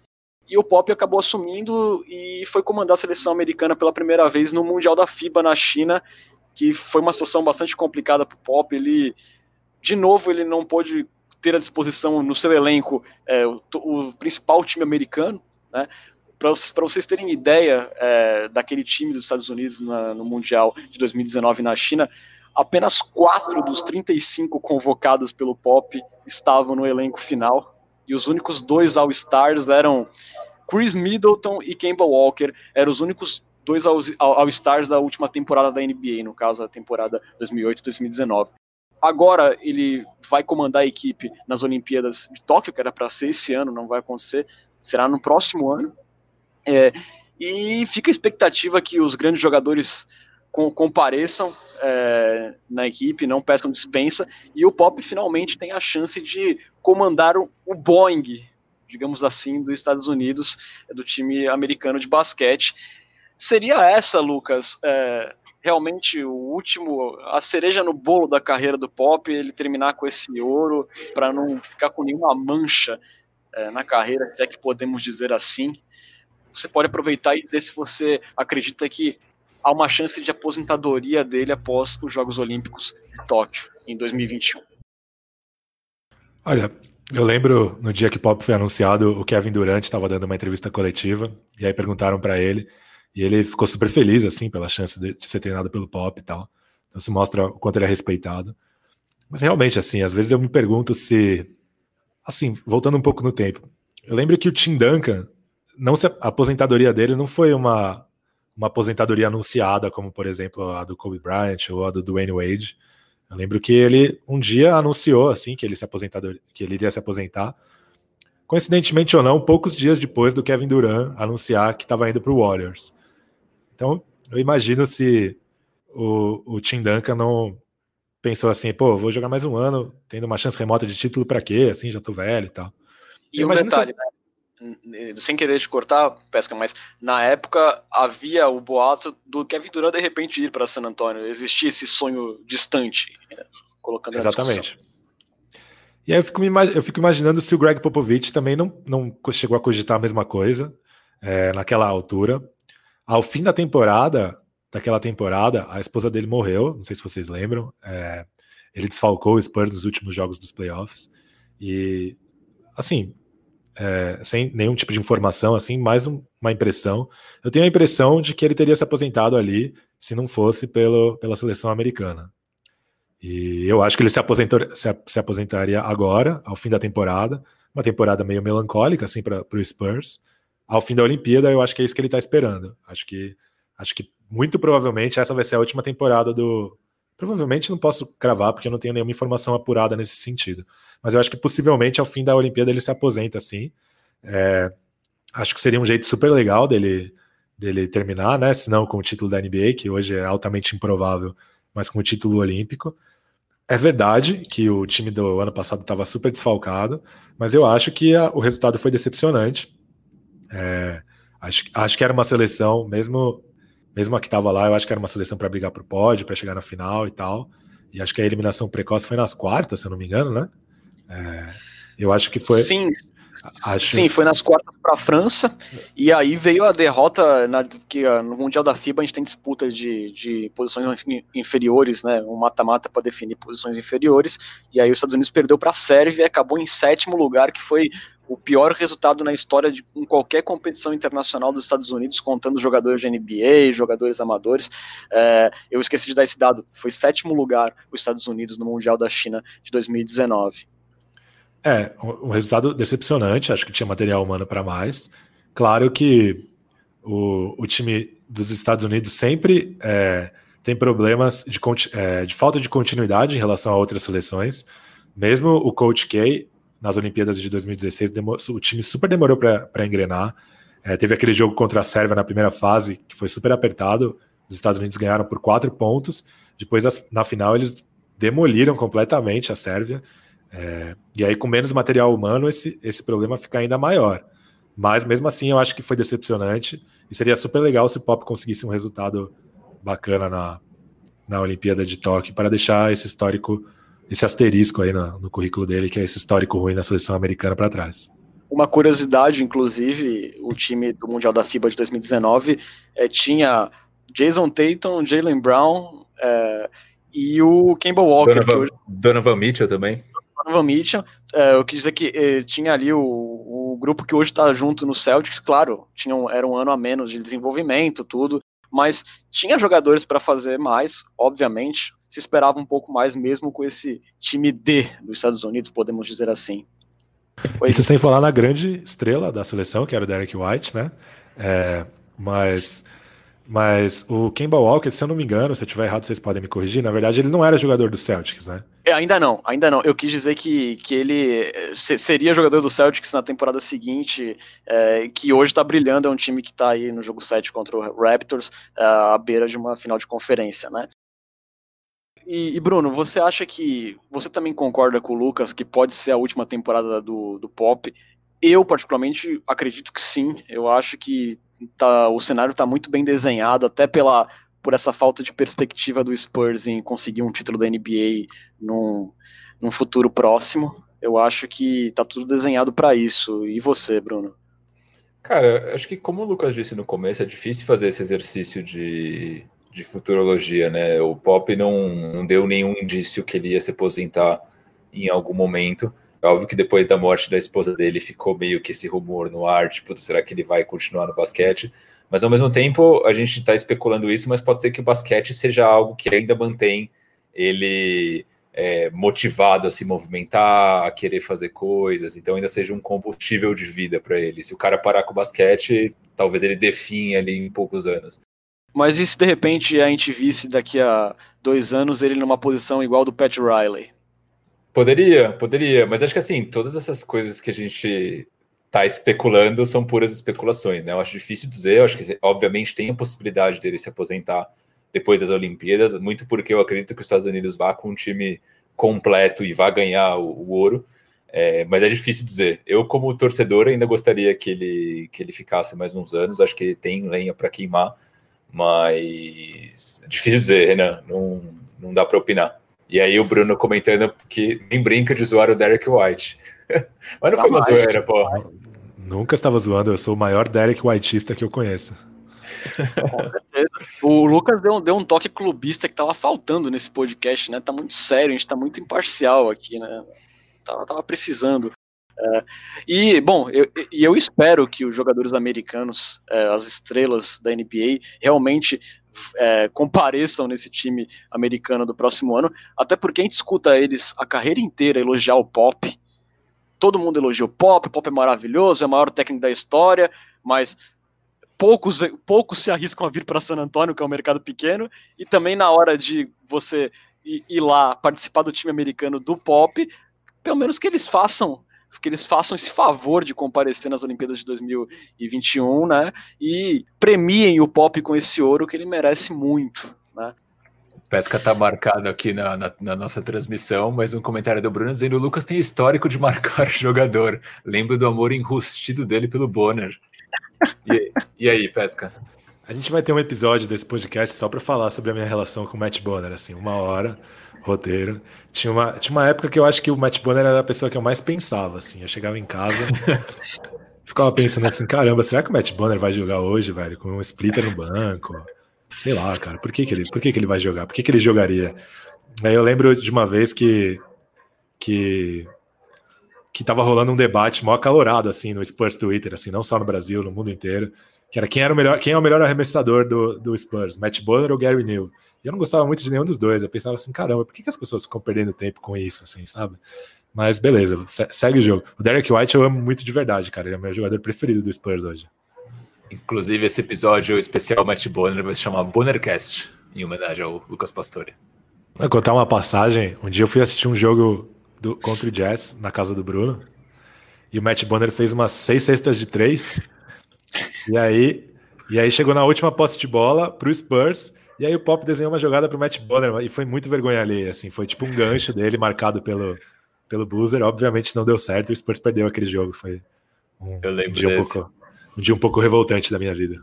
O momento... Mas ele como cestinha do Spurs, ele fez, sei lá, tipo, 28 pontos nesse jogo. Foi super bem. Inclusive, a gente usou de capa no, no Spurs Brasil por muito tempo aquela enterrada do Matt Bonner, que ele não sabia exatamente como é, o que ele estava fazendo ali, mas aquilo foi uma enterrada meio estranha, mas foi uma enterrada. Momento glorioso do Red Mamba. Você gosta desse apelido, Lucas? Não, ele fora da quadra, eu acho ele super carismático, né? Red Mamba, Sandwich Hunter, as histórias dele são super legais, assim. Mas podia ali, né? Podia ter ficado de mascotinho ali, sem pisar na quadra ali, né? Ó, em 2014 ele foi importante contra o Mavericks entrando na, de titular naquela série é, no ajuste que o Pop fez. Claro que depois foi o Boris Diaw que assumiu mais a posição ali né, que, que ele ocupou, mas ele tem os seus momentos históricos com a camisa do Spurs, queira Lucas Pastore ou não, ok? É... É, a gente falando muito do Pop, é, contando a história, contando todos os méritos principalmente os méritos dessa carreira gloriosa dele, mas a gente não pretende é, apenas passar pano. E de fato aconteceram alguns problemas nessa temporada regular é, da NBA, é, algumas decisões erradas ou demoradas do Pop que acabaram custando alguns jogos. Quais seriam os principais erros que você viu, Lucas, é, durante essa temporada? Assim, se pudesse elencar o principal na sua visão? Olha, eu sou, eu sou contra a utilização de jogadores jovens só porque eles são jovens. É, eu não acho, eu não acho que jogadores tenham, tenham a ganhar com isso, sendo é, empilhados no, no, no, quinteto titular só porque eles são jovens. É, a gente viu, a gente vê franquias assim como Phoenix Suns, Sacramento Kings, que estão há anos fazendo esse tipo de coisa e não conseguem chegar nos playoffs, é, não conseguem deslanchar. É, eu gosto muito do jeito como o Spurs trabalha seus jovens e concordo que eles só têm que jogar quando eles merecerem os minutos, quando eles forem as melhores opções para suas respectivas posições. Dito isso, eu realmente acredito que nessa temporada os jovens do perímetro eram as melhores opções que o Pop tinham, tinha à disposição. Não porque eles são jovens, não porque eles são prospectos, não porque eles são promissores, não porque eles são futuro, o futuro das, da franquia, porque eles eram as melhores opções que o Spurs tinha hoje. Eu acho que a maior mancha que esse recorde do Spurs negativo dessa temporada é a, a não utilização do Derek White no quinteto titular depois da série que ele teve contra o Denver Nuggets. Foi uma série em que ele é, se revelou ser um jogador muito melhor do que se esperava dele quando ele chegou do draft. É, depois ele foi para a seleção com o Pop e aí ele foi relegado ao papel de reserva é, quando, quando o Dejante Murray voltou. Tudo bem, o Dejante Murray está no quinteto titular, sem problema nenhum com isso, mas para mim não faz o menor sentido aquele conceito rígido de que era ou um ou outro, que durou até a suspensão da temporada por causa da pandemia. Eu vejo muita gente falando assim: ah, troca o DeRozan, troca o Lamarcus Aldridge e vamos apostar na molecada. Eu sou contra esse tipo de coisa. Eu acho que a molecada tem que crescer aos poucos, ao redor de um condutor de bola confiável como o DeMar DeRozan. É, recentemente eu fiz um artigo lá no, no Spurs Brasil, né? Falando sobre como a relação entre assistências e turnovers do Derek White, do DeJounte Murray e do Keldon Johnson piorou na, na bolha. Ou seja, eu acho que esses três caras, eles dificilmente. Hoje eu não consigo imaginar que eles sejam figuras confiáveis o bastante para serem a primeira opção de um ataque de NBA. Por isso que eu acho que a presença do DeMar DeRozan é fundamental, ou se não dele, de alguém que chegue para ser o condutor de bola primário do time. É, o Lonnie Walker, por outro lado, o, a relação de assistência e turnover deles melhorou na bolha. Ele bateu o recorde de assistências pessoais é, em um jogo só, em um jogo da bolha, mas acho que ele não está pronto. Eu acho que ele ainda toma muitas decisões contestáveis, ainda tem alguns problemas de QI, de leitura de jogo que precisam ser melhorados. É, então eu acho que o DeMar DeRozan hoje é uma figura fundamental para o San Antonio Spurs. Mas o Marco Bellinelli, Brin Forbes, não. Não dá mais para esses caras jogarem, principalmente agora que o, o, o Derek White e o DeJounte Murray são arremessadores de três pontos confiáveis. É, acho que o Perry Mills, é, muita gente coloca ele na mesma prateleira do Forbes e do, do Bellinelli, eu discordo. Acho que ele é um cara importante, tanto no vestiário, quanto um cara importante para ter em quadra pelo, pelas bolas de três, pela defesa e pela presença veterana. Mas assim, não dá para nenhum dos moleques estarem atrás do, do Forbes e do Bellinelli na rotação. Até entendo o Keldon Johnson, porque o cara teve praticamente um ano para se desenvolver antes de chegar na bolha, né? Porque os jogos da bolha foram num período em que já a temporada já teria acabado se não fosse pelo coronavírus. Então até entendo a postura um pouco mais cautelosa para ele, mas acho que assim, acho que a não utilização do Derek White como titular e esse conceito rígido de que ele e o DeJounte Murray não poderiam jogar juntos, acho que foi a grande mancha nessa, nessa temporada desastrosa que foi para o Spurs. É, Bruno, e, e você? Você acha que o erro do Pop passou mais pela escalação é, do Derek White na segunda unidade, ou você acredita que também muito tempo é, sem utilizar o Keldon Johnson, é, os minutos muito limitados do Looney Walker, embora ele ainda esteja cru, a gente viu isso na bolha com, com mais tempo né, de amostragem né, dele jogando. É, qual que você acha que, que foi o, o grande erro do Pop nessa temporada?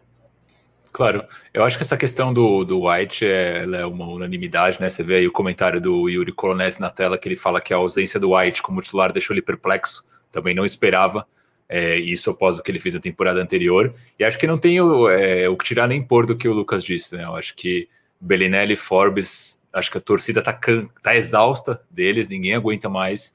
É, o Bellinelli é um cara que, meu, ele entra em quadra, você se irrita com ele, que ele dá uns arremessos esquizofrênicos, meu, não dá para acompanhar o, o, Bellinelli. E o Forbes é um cara que ele é bastante limitado. Mills, concordo que não está na mesma prateleira, mas a, aqui eu, eu queria puxar um tema que eu acho que é importante, o, o Renan e Lucas, que eu acho que os, esses erros do Spurs, eles não estão acontecendo só em quadra. Quando a gente olha para fora da quadra, a gente tem visto esses mesmos erros repetindo. E aqui eu estou falando de é, movimentos errados que o Spurs fez né, em off-seasons e até no draft. Quando a gente pega ali o, a troca do, do Davis Bertans para o Wizards, aquilo foi de uma de um, de um amadorismo até, poder, poderia dizer essa palavra, sem tamanho, porque o Spurs ele trocou o Bertans para o Wizards, em teoria, para abrir espaço salarial para trazer o Marcus Morris. Né? O objetivo era oferecer um contrato de 20 milhões em dois anos. O Marcus Morris não veio para o Spurs. Não foi nem espaço salarial, na verdade, que o Spurs tinha 15 jogadores sob contrato garantido e não poderia contratar um novo. Então é pior ainda, mas, na verdade. Foi só para abrir uma vaga no elenco. Mas eu acho que o Spurs não tinha espaço também no para pagar o, o, o, Morris. Tinha? tinha Pelo sim. que eu me lembro, não, mas tinha, então me enganei. Tinha, mas fez um movimento pior ainda do que a gente tinha imaginado, né? Moveu ali o Bertans, que era uma peça importante, ainda mais nesse cenário de, da NBA atual, chutador de três pontos, jogador alto é, trocou por nada, não trouxe o Marcus Morris, no final das contas, o Morris assinou um contrato de um ano com o Knicks, no valor de 15 milhões, então para ganhar ali 5 milhões a mais do que ele ganharia em um ano em San Antonio. Depois trouxe, antes acho que ainda disso, trouxe o Mary Carroll, um contrato ali de... Não, é, é, essa para mim é, é, a pior, porque eles, eles trouxeram um jogador que deveria ser o reforço da temporada, e para mim é um claro erro de avaliação, porque o cara não consegue nem entrar em quadra, quer dizer, como é que você me dá um contrato pro cara de 15 milhões, 3 anos? 20, engano, 21 milhões, 3 anos, Aí, nunca utilizou. 21 milhões, 3 anos. E, e assim, aí começou a temporada, ele não entrava, a gente se perguntava, ah, ele deve estar entrando em ritmo, né? Porque não é possível que um cara que é contratado é, para ser talvez o principal reforço da temporada para preencher uma lacuna no time, não vai entrar. E foi o que aconteceu e o cara acabou sendo trocado, porque. Trocado não, perdão, ele foi liberado, né? E o Spurs ainda tem que honrar pagamentos dele até hoje na folha. E para mim ali foi um claro erro de avaliação. Quer dizer, se o jogador não tinha condição de contribuir, é, quem, quem observou isso? Quem trouxe o Demary Carroll? Exatamente, exatamente. E aí depois, só emendando nessa sequência extra quadra, quando a gente olha para o draft, né, o último draft o Spurs pegou na posição 19, Lucas Samanit, um jogador jovem, querendo ou não, é um jogador promissor, mas é um jogador muito cru essa mesma pick é, 19, o Spurs poderia ter pego jogadores que saíram depois. Então, por exemplo, caras como o Brandon Clark e o Darius Basley, do Thunder, saíram depois do Samanit e fizeram temporadas muito boas. O Clark foi uma surpresa ali em Memphis e o Basley fez uma, uma temporada sólida em, em Oklahoma. Depois teve o Matisse Taibur do, do Sixers também, que era aí um defensor é, com altura, caberia bem no Spurs. Então, será que o Samanit era realmente o cara? Será que os Spurs não poderia ter pego o Samanit com a, com a última com a pique do final do primeiro round? Talvez sim. É, a, minha, é, era a minha aposta que o Spurs conseguiria pegar com a escolha, com a escolha final é, do primeiro, da primeira rodada, o Samanik. E o, o Brandon Clark era meu favorito e, e ele se confirmou na temporada, né? É, cada jogo do, do Grizzlies era uma lágrima que escorria aqui do meu, do meu rosto.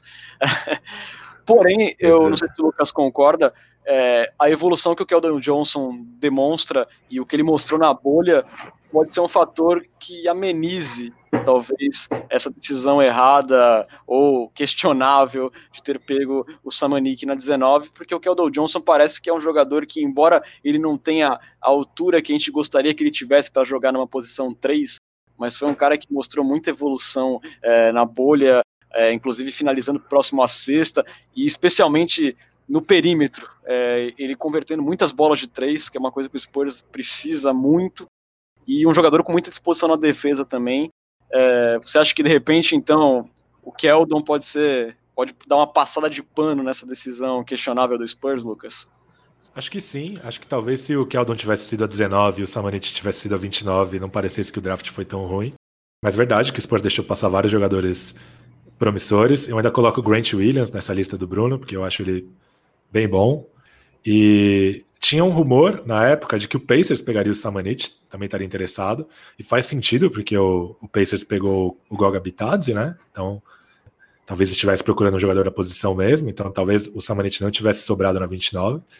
Mas, sei lá, essa primeira temporada do Sabanit mostra que ele tá bem longe de ser um jogador de NBA hoje, apesar de ter um teto bem grande, porque ele é parece ser um cara bem versátil, bem móvel, bem técnico.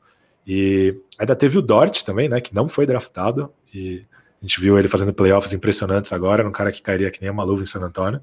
Então, é, realmente tem isso. Mas por outro lado, apesar desse lance todo desastroso do, ao, ao redor do Marcus Morris, eu pelo menos consigo enxergar como uma luz do fim do túnel o Spurs indo finalmente numa direção um pouco mais moderna, né? Indo atrás de alas altos com bom arremesso, como o DeMar Carroll, o Marcus Morris e o Trey Lyles depois, que até que fez uma temporada boa. Se ele não tivesse feito uma temporada boa, talvez a, operação toda tivesse sido mais desastrosa ainda. É... E o próprio Keldon Johnson, que é um jogador ali, é... É... enfim, a gente consegue ver o Spurs buscando esses alas que toda franquia da NBA hoje tem e se destaca e que o Spurs não tem. E finalmente buscando um jogador de garrafão com características um pouco mais modernas, né? Um arremessador, um cara com agilidade bastante para trocar em corta-luzes na defesa. Então, pelo menos tem esse lado, essa luzinha no fim do túnel. Talvez o Spurs finalmente esteja apontando para uma direção um pouco mais moderna. Mas realmente, fora de quadra, é, foi, foi uma temporada desastrosa, assim, principalmente por causa dessa saga Marcos Morris aí. Sim. E não vem de hoje, né? Se a gente pega ali o comentário do, do Bruno Alves, é cirúrgico, né? Que ele fala que ele sempre curtiu a política de draft test do Spurs, né? De pegar os jogadores e depois mandar para a Europa, mas o Spurs tem gasto escolhas inúteis com jogadores que nem provavelmente nunca joguem. O caso do Nicola Milutinov, pivô sérvio, do, que foi escolha de primeira rodada, e do Adam Henga, que aí sim foi, que é um ala húngaro, que aí foi uma escolha de, de segunda, se não me engano. E então o Spurs tem tem, tem feito muito disso com jogo gastado, né, investido em, em picks baixas com jogadores que nunca vêm. O Lucas estava falando com isso sobre esses dias com o Lucas também. É, ainda teve o livro Jean Charles, que talvez tenha sido a pior, porque ele foi dispensado antes de entrar em quadra, né? O Spurs ainda tem os direitos do Minute 9, então vai saber se, sei lá, se um dia ele pode vir. É, mas o livro Jean Charles foi dispensado num, numa temporada em que o Spurs completou o elenco com o Laprovítula e o Joel Anthony. Então você vê que foi um erro Tem de avaliação mesmo. O Adam é, Hanger ainda, pelo menos foi escolha 59, né? Foi no ano da, do Kawhi Leonard. Então é difícil você arrumar um jogador ali nessa altura. Então, ok. Mas assim, o, o Spurs sempre, realmente sempre se deu bem nessa política. É, conseguiu o Ginobili assim, conseguiu o Thiago Splitter assim. Mas o histórico, eu diria que o histórico do Spurs em jogadores de draft stash ele é ruim, porque teve o Escola, que a gente perdeu, porque ele não aguentou mais ficar lá na Europa sem o Spurs trazê-lo. Teve Milutinov, teve o Livro Jean Charles, Lorbeck. É, então, assim, teve exemplos de sucesso, como o Ginobili, o Splitter e o Bertans, mas eu acho que o saldo é negativo. Eu ia trazer um comentário do. Só um comentário do Gla, Glaubix. Será que é o Glauber Rocha? Se for o Glauber Rocha, uma presença ilustre aqui. Ele fala, né? Uma pena que o Hanga nunca tentou vir para a NBA. O Pesca falou que o, o Hanga foi uma escolha ali de finalzinho de segundo round, mas é um cara que ele, ele mesmo, o Glauber Rocha, ele diz aqui. É, o Renger foi uma escolha de final de segunda rodada, mas ele é um cara que ele depois construiu uma, uma, uma, carreira sólida na Europa, né? O Spurs poderia ter tentado trazer ele em algum momento, feito mais ali um esforço extra, acabou nunca rolando também. Na verdade, no ano que o Spurs contratou o Brandon Paul, ele fez um post no Instagram reclamando bastante, falando que o Spurs tinha prometido um contrato para ele, que, que, era bom ver como as coisas funcionam na NBA e tal. Então parece que na verdade ele tinha interesse em vir, em ir para o Spurs, o Spurs que não quis. Boa. É, e como a gente falou anteriormente que o Pop tem muito da palavra final é, no Spurs nesses anos todos, isso também passa pelo Pop, essas decisões equivocadas. A, a, única observação que eu coloco quanto ao Samanik nesse ano é que talvez fosse um dos drafts que o Spurs tinha mais necessidade, de repente, de contar com jogadores que pudessem contribuir imediatamente. Né? Então, por isso, eu acho que, por exemplo, um Brandon Clark, que já era um jogador que os scouts davam como um cara mais pronto, até o Nasir Little, na época que foi parar em Portland, é, tinha scouts que mostrava ser um jogador mais pronto para a NBA para já contribuir. Então, para mim, essa escolha do Samanik, muito crua ainda na 19, é, diante dessas condições, eu acho que pode ter sido um problema, é, pode ter sido um erro do Spurs nessa temporada. É, Bruno, temos mais aí perguntas, vamos, a gente vai chegando já na parte final do, do nosso podcast, que inclusive se estendeu mais do que a gente imaginava, a conversa está boa. É, então a gente vai abrir aqui um pouco para mensagens que a gente tenha recebido. A gente recebeu no Instagram perguntas sobre o Keldon Johnson, não foi?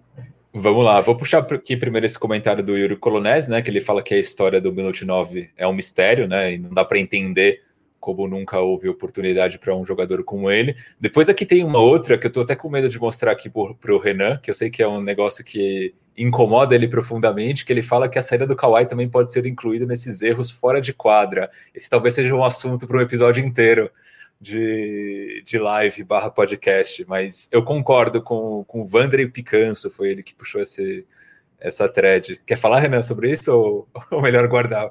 Eu acho melhor guardar. É, tá bom.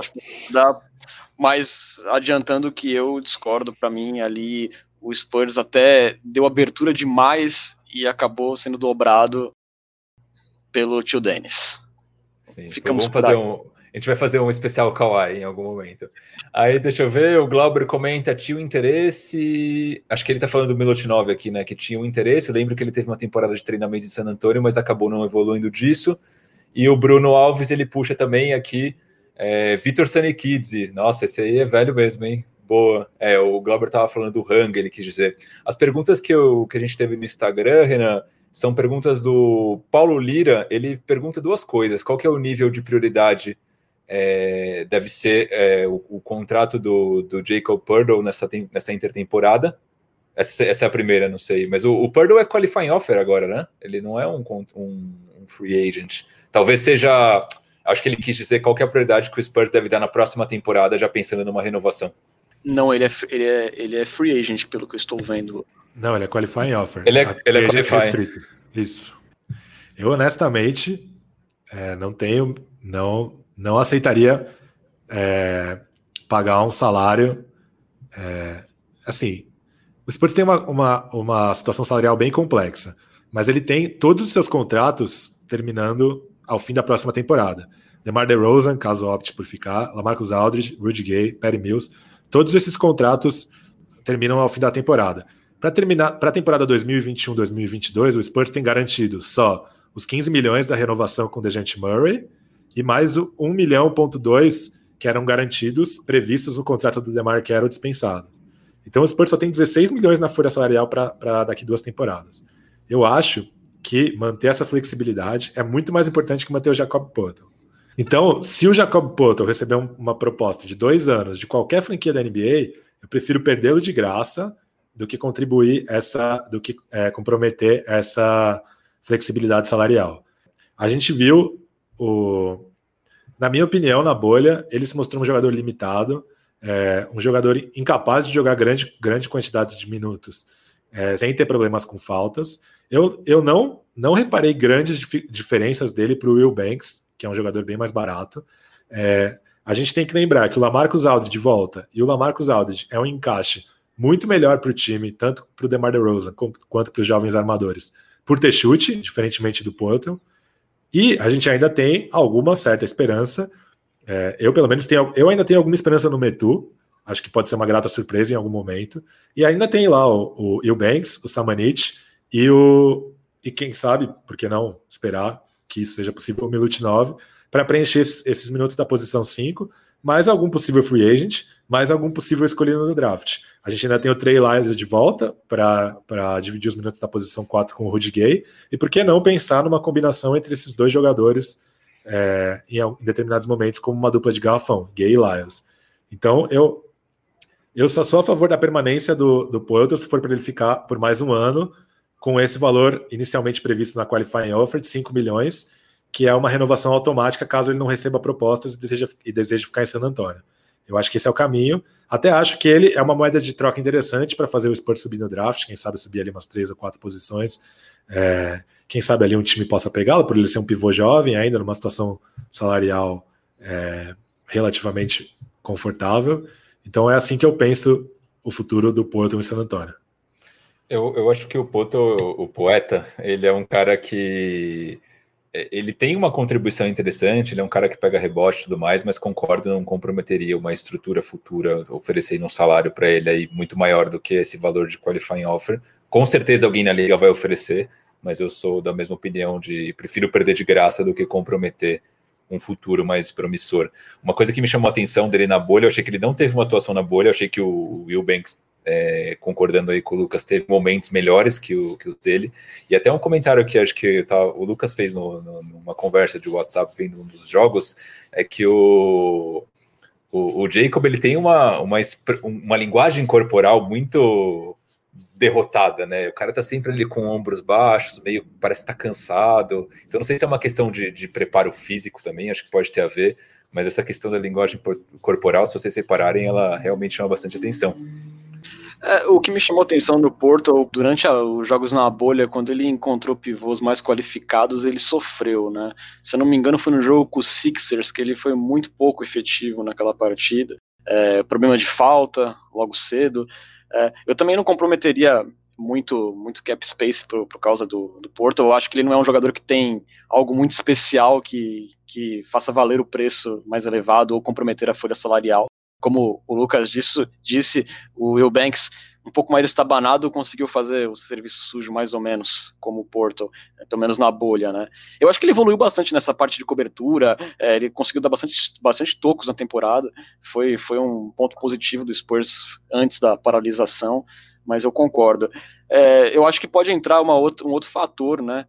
É, se o Spurs resolver envolver o Lamarcus Aldridge numa troca, né? Aí eu acho que é, pode acontecer alguma coisa diferente, porque pode ser até que venha um, um pivô, né? Numa, numa possível troca, pode acontecer. É, é uma coisa que. E, e aí o, o Porto, dependendo da peça que, pod, que pudesse vir, poderia fazer menos sentido ainda, né? É, a gente fazendo suposições sobre possíveis trocas. É, eu até comentei com o meu amigo Vitor é, sobre a possibilidade, de repente, do, do Blazers tentar trazer de volta o Lamarcus Aldridge e tentar fazer um, um sign trade com o Whiteside, vai saber, de repente, se fosse cair de paraquedas o Whiteside em San Antonio. É, tem muitas possibilidades é, diante é, de uma saída, de uma possível saída do Aldridge. Né? Pode falar, Bruno. Não, não, eu só ia trazer a última pergunta, mas o cara não criou o Whiteside, não. Acho o Whiteside muito não, eu fraco. Também não, mas eu também não. Eu espero que não faça. e o, o, Bruno comenta que ele acha o Aldridge, é, Bruno Alves, Aldridge é subestimado como protetor de aro. Concordo 100% eu concordo. também. Inclusive, há duas temporadas ele foi o nono melhor protetor de aro da liga. Não nessa Sim. temporada, na anterior. E agora, isso somado com esse novo lado arremessador dele, somado ao lance dele ser um inspirante, torna ele uma, uma, uma moeda de troca bem atrativa. Mas eu, pelo menos no começo da temporada, não pensaria em trocá-lo, vendo se, se esse time tem alguma chance de ser competitivo. Boa. E aí, gente, a última pergunta aí, só para a gente fechar rapidinho, uma pergunta de novo do, do Paulo Lira, que ele mandou lá no Instagram. Ele pergunta qual que a gente espera que vai ser o papel de Keldon Johnson e Lonnie Walker na rotação na próxima temporada, respondendo aí em 10 segundos. Eu acho que com certeza devem ganhar mais minutos. Keldon Johnson, principalmente, fez uma reta final aí de bolha é, impressionante. O cara com o corpo pronto para NBA, é, foi bem no, no, ataque, foi bem na defesa. Looney eu esperava um pouquinho mais, confesso, achei que não foi tão bem quanto quanto o Keldon, mas imagino que sua minutagem deva aumentar consideravelmente no próximo, no próximo ano. Keldinho, sensacional, te amo, beijo. É, é, é difícil, né? Porque é, eu imagino que o DeMar DeRozan e o Perry Mills sejam figuras constantes na rotação. E aí sobrariam quatro vagas no perímetro. E são quatro prospectos hoje que a gente tem, né? White, Murray, Walker e Keldon Johnson. Mas será que o Spurs não vai contratar um ala? É difícil imaginar que todos tenham minutos, né? É, eu gostei muito do Keldon Johnson, me surpreendeu muito positivamente na bolha. E como eu falei, o Lonnie Walker foi o único que melhorou a relação entre assistências e turnovers dele na bolha, ou seja, foi o único que respondeu positivamente a ficar mais com a bola, apesar de é, a gente ter visto momentos mais explosivos dele na temporada, como foi aquela vitória espetacular sobre o Rockets. E uma é... coisa que me chamou atenção, Lucas, no, no Looney Walker, é ele teve uma queda de aproveitamento de arremessos na bolha, né? Ele, ele, ele errou muito, ele perdeu muito ritmo. É, ali do terceiro jogo da bolha para frente, é, ele deixou de ser aquela opção confiável da linha dos três pontos. Realmente ele é um cara com muitos altos e baixos. Eu sinceramente acho que ele, é, dos quatro, é o que tem o maior teto, o Lonnie Walker, porque eu fico imaginando assim, é, imagina você enfrentando defesas que trocam é, consideravelmente a marcação. Aí você vai jogar contra o Denver. Você consegue imaginar o White, o Walker ou o Keldon Johnson abusando da marcação ou, é, ou o contrário, ou seja um marcador é, lento e pesado como o Jokic ou um cara baixo sem força física como o Donovan Mitchell. É, o Lonnie Walker é o único cara que eu consigo ver um dia usando suas ferramentas físicas e aí desenvolvendo qualidades técnicas o bastante para abusar de marcadores desse tipo, e aí para ser um, uma opção primária de um ataque do Spurs, talvez até numa função como a do Ginobili, que era a função que o White estava fazendo na temporada passada, de comandante da segunda unidade. Mas é difícil imaginar assim, é, cravar que o Keldon Johnson vai ter um papel na próxima temporada por isso, porque são muitos jogadores, é, quatro jogadores promissores, mais alguém que vem do draft, possivelmente para o perímetro, mais free agents, então vai saber. Eu adoraria que ele jogasse, mas acho que o Keldon Johnson é o cara que está no fim da, da, da, fila da hierarquia. Então talvez a gente veja ele fora da rotação no começo. Isso também, isso a gente não está considerando que o Spurs pode fazer movimentos aí na off-season, né? Isso é muito provável também. Não está descartado, por exemplo, que o Spurs mova o DeRozan, por exemplo, ou o próprio Perry Mills, que eu acho mais improvável do que o DeRozan, mas poderia acontecer. Então eu ainda acho que o Spurs vai fazer alguns movimentos e acho que não dá chance aí para o Keldon. Seria um erro sem tamanho, pelo menos com base no que ele fez na bolha, né? Que foi é, bastante impressionante, acho que para todo mundo que acompanha o Spurs. Eu, eu, eu, tenho a impressão que depois da, da bolha ele talvez tenha passado na frente do Lune. É, na... Talvez até o Rudy Gay tenha virado uma moeda de troca, porque ele jogou super bem na bolha e agora ele é aspirante também, né? Então, quem sabe aí. Eu... Sim. E eu, aí, complementando seu raciocínio, Pesca, de todos esses jovens do Spurs, né? Você pega aí Derek White, que já não é mais tão jovem assim, mas ainda é um dos jovens talentos, Keldon Johnson, Looney Walker e DeJounte Murray. Dos quatro, eu acho que o mais descartável, entre aspas, porque nenhum deles é descartável, é o próprio DeJounte, que para mim é o que menos evoluiu ali desde que foi draftado. É um cara que ainda tem. É um defensor espetacular, é, mas ofensivamente é um cara que ainda deixa muito a desejar, seja comandando o ataque, seja no arremesso. É, eu concordo. Eu acho que o Spurs insiste demais em tentar transformá-lo em um armador é, literal, né? Acho que o Spurs deveria pensá-lo em um, em um jogador parecido, desenvolvê-lo para se tornar um jogador parecido com o Iguodala, assim. É, um playmaker defensivo que seja uma segunda ou terceira opção de, de, comando, de controle de bola no ataque e que possa até usar o tamanho dele para ajudar em corta-luzes, longe da bola e coisa do tipo, assim. É, acho que isso é, ajudaria ele no seu desenvolvimento, porque realmente eu, hoje eu não confio que ele será um, um armador confiável um dia. É, eu, eu, eu, fico muito mais tranquilo quando o Derek White carrega a bola do que quando é o DeJounte Murray. Né? Você percebe uma diferença bem grande é, em visão, visão de jogo e quantidade de turnovers. É, fica, bem, fica bem evidente que o Murray tem muito problema ainda para fazer a posição 1. Né? Então, é isso, senhores. Vamos para as considerações finais porque já estamos aqui a uma hora e 48. A conversa foi boa. Primeiro vamos despedir do Bruno Pongas. Valeu, Bruno. Primeiro, cultura pop. Voltaremos muitas vezes para falar, analisar, cornetar e tudo que tem direito. primeiro de, de muitos, esperamos. É, aí, só deixando um, uma consideração final, a gente está gravando aqui o episódio, depois a gente vai disponibilizar é, no Spotify, depois a gente vai subir lá no Spurs Brasil também. É, então, quem não pôde escutar tudo, quem não escutou ainda e vai escutar a gente no futuro, obrigado aí pela audiência. Escutem a gente no, no Spotify. E, cara, foi muito legal. Espero que esse seja o primeiro de muitos. Adorei trocar essa ideia com vocês. Adorei que teve uma participação é, do Bruno, do Yuri, do, do Glauber. Isso foi bem legal ver pessoa, pessoas antigas aí comentando com a gente. Então, muito obrigado, pessoal. Lucas, valeuzão, muito bacana o projeto. É, obrigado pelo convite de poder participar com vocês e esperamos nos ver muitas vezes aqui é, para esse bate-papo bacana sobre o maior time do Texas. Valeu, pessoal. Obrigado por todo mundo que acompanhou ao vivo. Obrigado por todo mundo que está ouvindo a gente no, no podcast. É, esperamos aí estar junto com vocês de novo em breve.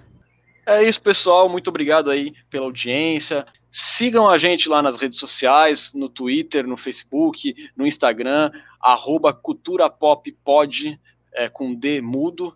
É a mesma arroba em todas as redes sociais. Lá você fica ligado na nossa programação, fica ligado em informações do San Antonio Spurs. E também siga a gente lá no Spotify, Cultura Pop.